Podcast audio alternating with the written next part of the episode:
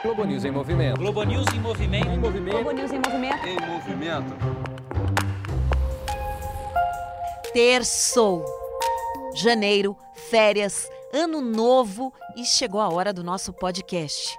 É hoje o encerramento da terceira temporada do Globo News em Movimento. Mas olha, sem tristeza nenhuma, porque você que não acompanhou tudo pode ver os episódios que perdeu no Globo News Play e ouvir todos os nossos podcasts na página do G1. Sabe aquele dia preguiçoso? Pega tudo e vai lá maratonar. O que você não pode fazer é deixar de conhecer todos os projetos de inovação social que falamos na série e nos nossos deliciosos encontros aqui. O último episódio vai ao ar hoje na Globo News, às nove e meia da noite. Sim, você tem programa para hoje à noite, um compromisso com o que o Brasil tem de melhor. Mas o nosso Esquenta começa agora com um bate-papo sobre arte e saúde com os nossos super convidados. Olha, você não precisa parar o que está fazendo. Vem com a gente do jeito que tá, dirigindo, caminhando, na academia, circulando de metrô ou ônibus pela cidade, na pausa para o café. Vem, pode entrar, não precisa nem pedir licença.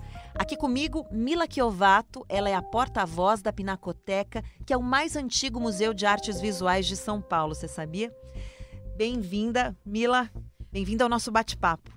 Obrigada pelo convite. Uh, eu queria também agradecer a todos e desejar um feliz ano novo para todo mundo. Ainda dá tempo, né? Claro que dá. Feliz ano novo pra gente e para quem está ouvindo também. A Mila, ela tá aqui porque a gente descobriu em uma das nossas ligações para a Pinacoteca, a nossa produção descobriu que lá existe um projeto de inclusão social desenvolvido pelo museu. É disso que a Mila vem falar pra gente. Também aqui nesse bate-papo, o fotógrafo paulistano André François. François? François. Falei certo? Certinho, Renata. Ele fundou uma ONG, a Imagem Mágica, que traz para os hospitais a arte CPP. É uma forma de tornar o dia a dia de quem está lá, né, internado, mais afetuoso, mais criativo, mais leve, né, André? É isso aí. Gente, é um prazer estar aqui com vocês hoje, poder dividir essas histórias. E sempre tem uma parceira de série aqui com a gente, dessa vez só por telefone, a carioca Narayana, que foi uma das repórteres dessa jornada. Somos um time de seis repórteres. Narayana também rodou muito atrás de histórias incríveis para contar com a gente. Olá, Narayana. Oi, Renata, André, Mila, ouvintes, que coisa boa estar tá aqui com vocês. Feliz ano novo, pessoal. Sou carioca, sim, de coração e muito feliz por ter participado do Em Movimento. Bom demais, Renata. Bom, eu vou começar com a Mila. Mila, a gente já falou um pouquinho que a Pinacoteca tem esses programas sociais, são três, né? Voltados para pessoas em situação de rua, idosos e grupos com deficiências físicas ou transtornos mentais. Mila, qual você acha que é o efeito da inserção da arte na vida dessas pessoas? Acho que tem dois pontos de vista que a gente precisa trabalhar continuamente. O primeiro é que a cultura é um bem público, principalmente na Pinacoteca, que é um museu público, né? um museu do Estado de São Paulo. Então, na verdade, a gente não faz nada mais do que o nosso dever de trazer essas pessoas para usufruir do patrimônio que é delas. Né? Então, a gente vê casos é, com essa população que é muito desguarnecida, que é muito excluída, é, tanto socialmente, economicamente, uh, politicamente, mesmo das relações familiares, muitas vezes atingindo é, uma, um um respeito por si, uma dignidade, né? uma redignificação desse indivíduo, é, que por outros meios ele não conseguiu atingir. Então, o convívio com a arte, o exercício educativo que a gente desenvolve junto a esses grupos, para nós é muito prazeroso, porque de fato é, cumpre essas duas funções. Por um lado, a cultura oficial se aproximando desses públicos e, por outro, o potencial de transcendência que a arte traz. E, Mila, os programas também oferecem formação de profissionais de educação e saúde para atuar com arte e cultura junto a esses grupos, né? Por que, que você acha que é tão importante ter essa formação específica? Exatamente por isso, porque quando a gente costuma pensar em museu, principalmente nesses museus mais oficiais como a Pinacoteca, a primeira resposta que vem na cabeça das pessoas, ah, museu é um lugar de coisas velhas, de guardar coisas velhas para uns poucos privilegiados. E é exatamente isso tudo que a gente quer desconstruir como ideia. Na verdade, o que a gente quer é que a cultura seja um bem patrimonial de todos, acessível e prazeroso a todos que vão visitar. E ninguém mais necessário dentro do museu do que essas camadas populacionais. O André aqui com a gente do Imagem Mágica também apostou nas relações, né? André, vocês conseguem mensurar a contribuição desse programa para melhorar o dia a dia dos pacientes, os acompanhantes e até as equipes de saúde, né, que estão ali todos os dias? Sim, primeiro quando, quando a gente começou a pensar esse projeto de fotografia dentro de hospitais, já faz 13 anos que a gente faz esse projeto, é, tinha uma dúvida, né? Se perguntava, será que vai funcionar a fotografia, a cultura dentro de hospitais, num momento de vida tão difícil das pessoas, né? Do paciente, do médico, e, e, e na verdade é transformador. Eu acho que a cultura e, e a, a minha arte é fotografia, e usar a fotografia para conectar pessoas dentro do hospital, para você falar sobre humanização, sobre cuidar, é algo realmente muito especial que acontece. Tanto de conectar as equipes de saúde com os pacientes, sensibilizar as pessoas, humanizar, porque é tão difícil para as equipes de saúde que dia após dia trabalham nesse ambiente tão hostil que é o ambiente hospitalar e, e transforma tudo aquilo numa coisa mecânica. E eu acho que a fotografia resgata esse olhar sensível, esse estado de presença, e isso é incrível. A gente fala que um ativo do mundo moderno é o tempo, né, André? Tempo é dinheiro, né? Tempo hoje em dia é um luxo, né? Eu tenho tempo livre. Vamos nos ver, isso é um luxo, né? E na situação de um hospital, o tempo parece ter outra percepção, né? Ele deve passar mais devagar, às vezes passa rápido. Não percebi, estou aqui já há dois meses. A fotografia, ela também tem uma relação com o tempo, né? Ela meio que congela lá o momento. Você pensou nessa relação do tempo com o hospital, tempo de internação, tempo de fotografia, quando você bolou o projeto? Sim, com certeza. Na verdade, eu, eu aprendi com o projeto. A gente bola um projeto e ele vai amadurecendo e a gente vai aprendendo com o resultado, né? E eu acho que essa coisa do tempo, Renata, que você falou é incrível, porque a fotografia te traz para o presente. Né? O ato de você ter que fazer uma foto, você tem que sair do futuro, que você está preocupado com as coisas do futuro, você está ressentido com as coisas do passado. Então, a cultura e a fotografia te traz para um estado do aqui e agora e é quase um estado meditativo. Isso é muito legal. Eu vou chamar a Narayana para nossa conversa, que está plugada aí no telefone. Nara, você foi para Belo Horizonte conhecer um projeto lindo que tira pessoas da depressão e inclui a terceira idade em processos de arte e produtividade. Nara, por que, que você acha que a gente não poderia ter deixado de ter as meninas eh, de Sinhá na nossa série? E as meninas de Sinhá, o que eu observei, é um projeto que acaba mostrando pra gente a importância da gente se cuidar. Nunca é tarde pra gente se redescobrir, da gente fazer o que a gente gosta, estar com pessoas que a gente gosta. Isso é muito importante. E detalhe, que a gente tem que sorrir. Eu sei que nem tudo na vida é fácil, tá, gente? Minha vida é essa moleza, coisa linda, colorida, arco-íris. Eu sei que a vida de todo mundo que está acompanhando a gente também não é assim. A gente tem momentos muito difíceis nessa vida.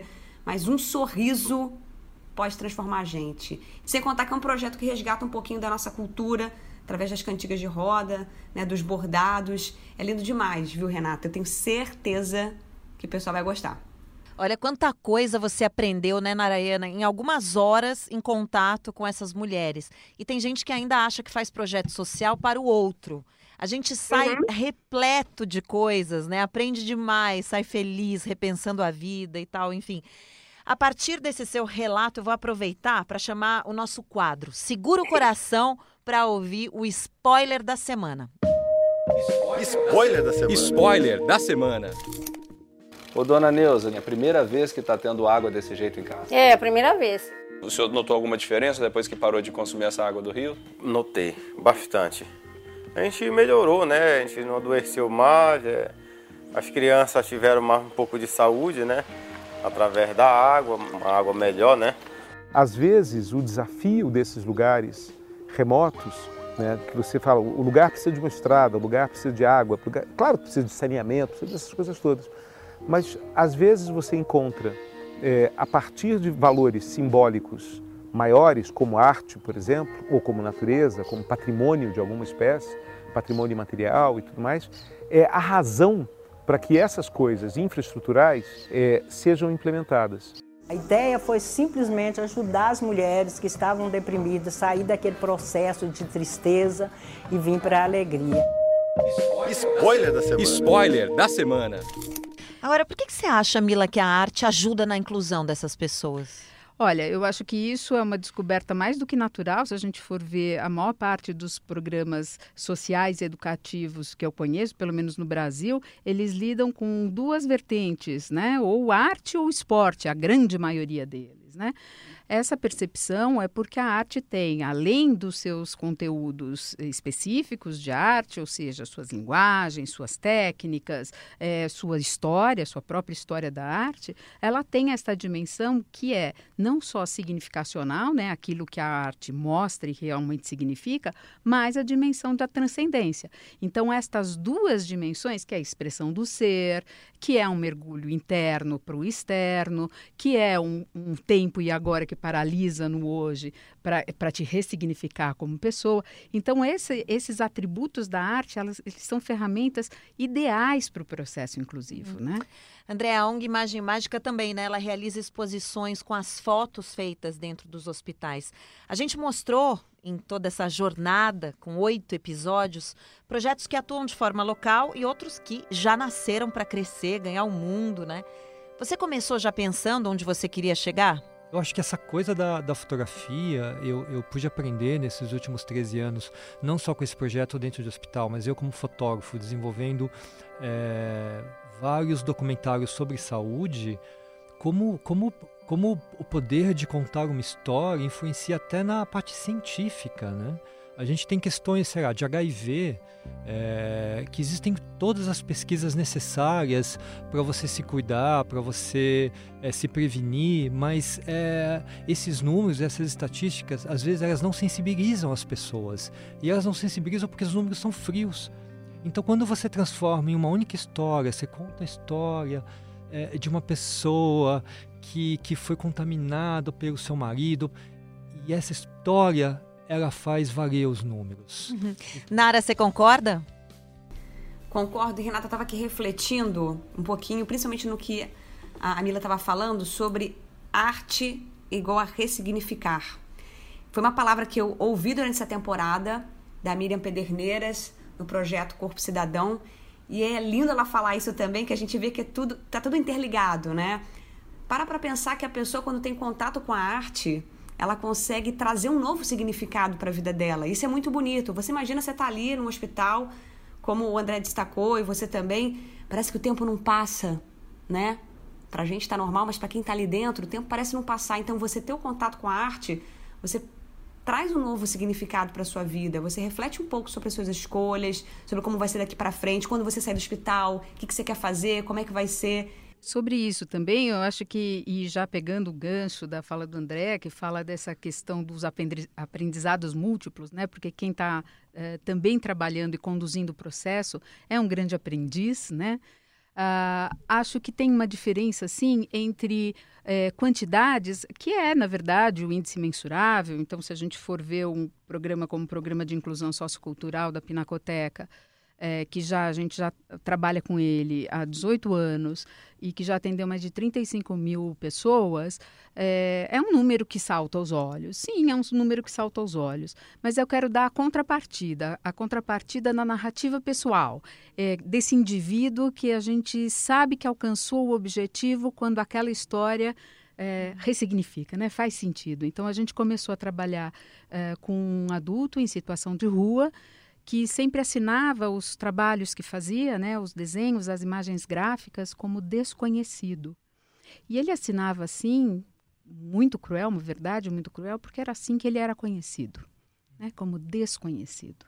Mila, o que, que faz essas pessoas, são grupos tão diferentes, né, continuarem engajadas no projeto? É exatamente essa questão, quer dizer, uma pessoa é, que não se reconhecia mais, né, que estava absolutamente esvaziada do sentido de si, passa com o tempo e com a frequência a valorizar as suas opiniões, a valorizar o seu ponto de vista, a sociabilidade com o grupo, ela se ressignifica.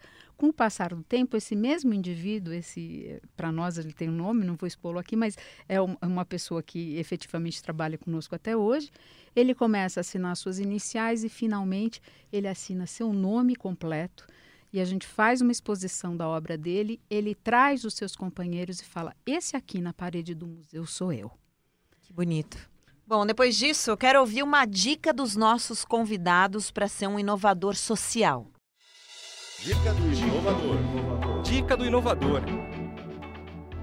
André, primeiro, qual que você acha que é a principal característica que uma pessoa precisa ter para fazer um trabalho com como que você faz, que inova, que transforma, que muda a vida das pessoas? A gente buscar empatia dentro da gente pelo outro, conseguir se colocar no lugar do outro, é o primeiro passo para você resolver, acho que, vários problemas sociais em qualquer área, saúde, cultura. Então, eu acho que é buscar isso dentro de si. Mila, e você, o que, que você acha que é preciso para desenvolver programas de inovação social, de inclusão, como os da Pinacoteca? E qual que é o principal desafio para fazer isso? Eu acho que a primeira, eu tô, tô com o André, eu acho que é empatia, mas principalmente saber ouvir. Muitas vezes as instituições oficiais, por exemplo, têm muitas certezas, né? Então vão com projetos prontos. O André estava comentando logo antes de a gente começar a gravar é, que na verdade o projeto é um ente vivo, ele vai se construindo no caminho, porque não somos nós que produzimos e realizamos o projeto, somos nós e todos aqueles que a gente chama de educandos. Na verdade, estamos todos aprendendo. Ele vai a... perguntar o que eles querem, né? né? O que precisam. Então, ouça, né? reflita, saiba dos seus limites, das suas condições e vamos negociando uma construção possível. Eu acho que é essa vontade, esse desejo de construir juntos que é, a gente tem que ter para pular as adversidades que são tantas, né? Dica do inovador. Dica do inovador. Queria perguntar para vocês três, de alguma forma, no caso deles é o bastidor dos projetos, para você é o bastidor da reportagem mesmo, para tentar sintetizar aí uma história que cruzou a vida de vocês, uma história transformada, deve ser até difícil escolher, mas que tocou, você não esquece essa pessoa que foi transformada de alguma forma pelo projeto. Pode começar, André. Tem, tem uma foto, é uma história mesmo. É uma foto que eu fiz quando eu estava fazendo o documentário sobre cuidar, um documentário sobre a medicina humanizada no Brasil. E, e no começo eu achava que humanização era um grande projeto a ser implantado dentro do hospital. E com o tempo eu fui percebendo que não era um grande projeto, era a soma de pequenas atitudes que faziam toda a diferença. E eu conheci um, um médico, um cirurgião pediátrico no Hospital do Câncer do Ceará, que ele mudou uma pequena atitude que fez toda a diferença. Ele percebeu que quando ele levava as crianças para o centro cirúrgico, as crianças ficavam extremamente traumatizadas. Mas não era com a cirurgia, não era com o pós-cirúrgico, nem mesmo com a dor. Era aquele momento onde a criança entrava no centro cirúrgico sozinha, saía do colo da mãe, nua, entrava no centro cirúrgico frio, aquelas luzes, aquelas pessoas mascaradas. Quando ele percebeu isso, ele percebeu que ele podia ele sair do centro cirúrgico, e ele dava uma pré-anestesia na criança e ele carregava a criança adormecida para o centro cirúrgico. Essa pequena coisa poupou o trauma de muitas crianças daquele hospital. Cara, que bonito, André. Você, Mila? Olha, as memórias são muitas, né? Com, com 18 anos de projeto, cada história é uma história. Uh, eu, eu, gostaria de compartilhar a história, por exemplo, é, de hoje um, um querido amigo uh, que, é, por causa da diabetes, se tornou cego e uh, queria visitar a Pinacoteca. Nós somos um museu de artes visuais, veja bem. Então a gente criou toda uma estrutura para ele poder fazer essa visita, já que o patrimônio é dele. Uh, ele ficou muito comovido, é, a educadora que o atendeu é, também o atendeu de uma maneira muito diferenciada. Eles acabaram marcando um café e acabaram se casando. Hoje ele, ele é marido da educadora é, que trabalha com pessoas com deficiência. Então é uma jornada é, de inclusão, literalmente na família. E conexão, né? Nara, e você? Tem alguma história de bastidor aí que você quer contar pra gente ou que tocou você? Nossa, Renata, é até difícil, né? Repórter tem muita história para contar, você sabe bem disso. Mas já que a gente está falando de meninas de Sinhá, eu vou destacar uma que é a Dona Maria da Conceição. Ela gosta de ser chamada de Pretinha, ela tem 71 anos. É, a Maria não teve uma vida fácil, ela foi órfã, maltratada pelos pais adotivos, não teve infância, não brincou, não teve adolescência, sempre trabalhou a vida inteira. Só depois que ela casou, teve seus filhos, é que ela pôde conquistando as coisas que sempre sonhou. E aí, durante a nossa conversa, ela, ela tem um, um, um oratório, um espaço que ela faz, as orações dela, muitos terços, muitas imagens de santos. E me chamou a atenção um, um tercinho que ela tinha Na minha cidade se chama de lágrima ah, de Nossa Senhora as continhas desse, desse terço, né? É chamado de lágrima de Nossa Senhora, o continho desse terço. E eu falei, nossa, que lindo! Minha mãe sempre fala que é muito difícil achar essas continhas de Nossa Senhora, essas lágrimas de Nossa Senhora. Ela, então é para você, minha filha. Ela me deu o tercinho dela. Ela fez uma oração na hora, botou no meu pescoço. Eu falei, ah, obrigada. E ia tirar ela. Não, não, não. É para ficar com você para te proteger. Então, assim, eu carrego comigo um pouquinho da lição da vida dela, tudo, as conquistas dela, as dificuldades e as conquistas, essa transformação dela e esse presente. Tá aqui no, no, no meu altarzinho que eu tenho em casa, também tem um cantinho de oração e é um presente que eu vou levar para a vida inteira. Muito bom. Eu sempre digo, esse movimento aqui é bem rápido, o podcast não anda, voa, e a gente está chegando ao final do nosso encontro, do nosso bate-papo, mas antes tem uma parte muito importante, vou morrer de saudade, que é o nosso ping-pong em movimento. Eu faço uma pergunta e vocês tentam responder com uma palavra, tá bom? Tentar resumir com uma palavra. Difícil isso, hein? É difícil. A gente espera um pouquinho, mas tenta resumir. Então vamos lá. Eu vou começar com a Mila. Se nosso assunto é saúde, Mila, qual que é a doença que o mundo está vivendo hoje? Falta de significado. André. Falta de olhar o outro. Nara. Achar que não tem tempo para si. Como é que cura, Mila? Pensando, ressignificando, fazendo arte. André. Se empoderando. A saúde depende só de você. Nara. Descobrindo a arte na sua vida. Mais uma pergunta, Mila. Inovar é? Compartilhar. André. Ser criativo, acreditar em você. Nara. Uh, transformar, ter coragem para mudar e melhorar a sua realidade e do próximo. Muito bom. Para a última cortada da nossa temporada, Nara, o que, que a gente leva da vida? Acho que a gente tem que levar coisas boas da vida. Mila. A gente leva as relações, aquilo que a gente teceu ao longo das vidas, da vida. Às vezes a gente dá um nó, mas o cobertor fica quentinho. A gente leva a, o tecido. André, o que, que a gente leva da vida? Essas meninas falaram tão bonito. E agora? Meu, o que a gente leva da vida eu acho que é o caminho. O caminho é mais importante do que o objetivo. E o caminho é cruzar com o que essas meninas falavam. Demais. Eu vou levar da vida vocês no meu coração. Estamos chegando ao fim do nosso podcast. Foi muito bom estar aqui com vocês todas as semanas, mas é hora de fechar um ciclo. A vida também é assim e se preparar para as próximas, né, para as próximas jornadas.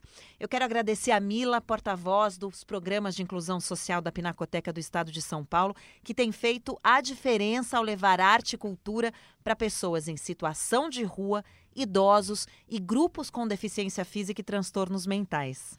Obrigada por estar aqui. Bom, eu estou no meio dos gigantes, então muito obrigada, é uma honra. Muito obrigada também a você, André, que torna as longas e inesperadas jornadas dentro dos hospitais mais humanas ao levar fotografia para os doentes, acompanhantes e para os profissionais de saúde.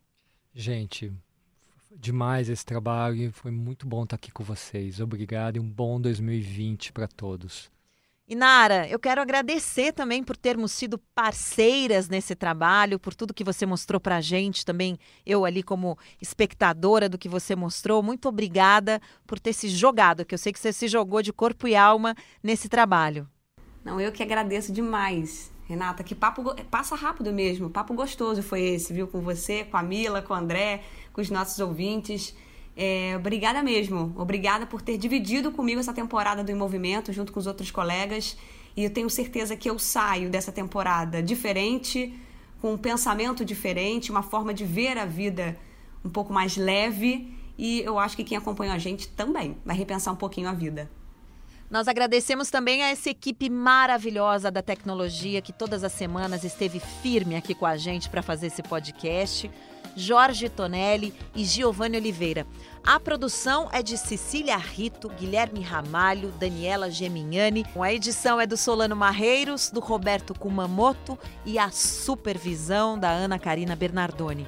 E olha, para complementarmos nossa galeria de muitas artes, eu queria pedir ao André que descrevesse para a gente a fotografia que, para ele, mais traduziu o que é cuidar. Eu acho que é essa foto que eu contei a história para vocês desse médico. Eu tenho essa foto Ele está bem exatamente no momento, carregando uma criança junto com uma enfermeira e esse envolvimento do olhar, o olhar da criança quase adormecida e ele olhando para a criança com uma atenção plena naquele momento, no aqui agora e naquela criança que ele estava cuidando. Você clicou ali aquele momento de total entrega, né? É uma foto linda que eu gosto, as pessoas gostam muito. Bem legal. Fechando com chave de ouro a nossa galeria de arte. Lindo. Obrigada a você que nos acompanhou nos últimos três meses. Se você esqueceu que a gente conversou, quer ouvir tudo de novo, todos os episódios vão estar no g1.com.br barra podcast ou na sua plataforma preferida. Assista também ao Em Movimento nessa terça-feira às nove e meia da noite ou pelo Globo News Play. Eu espero você. Valeu, gente. Até a próxima.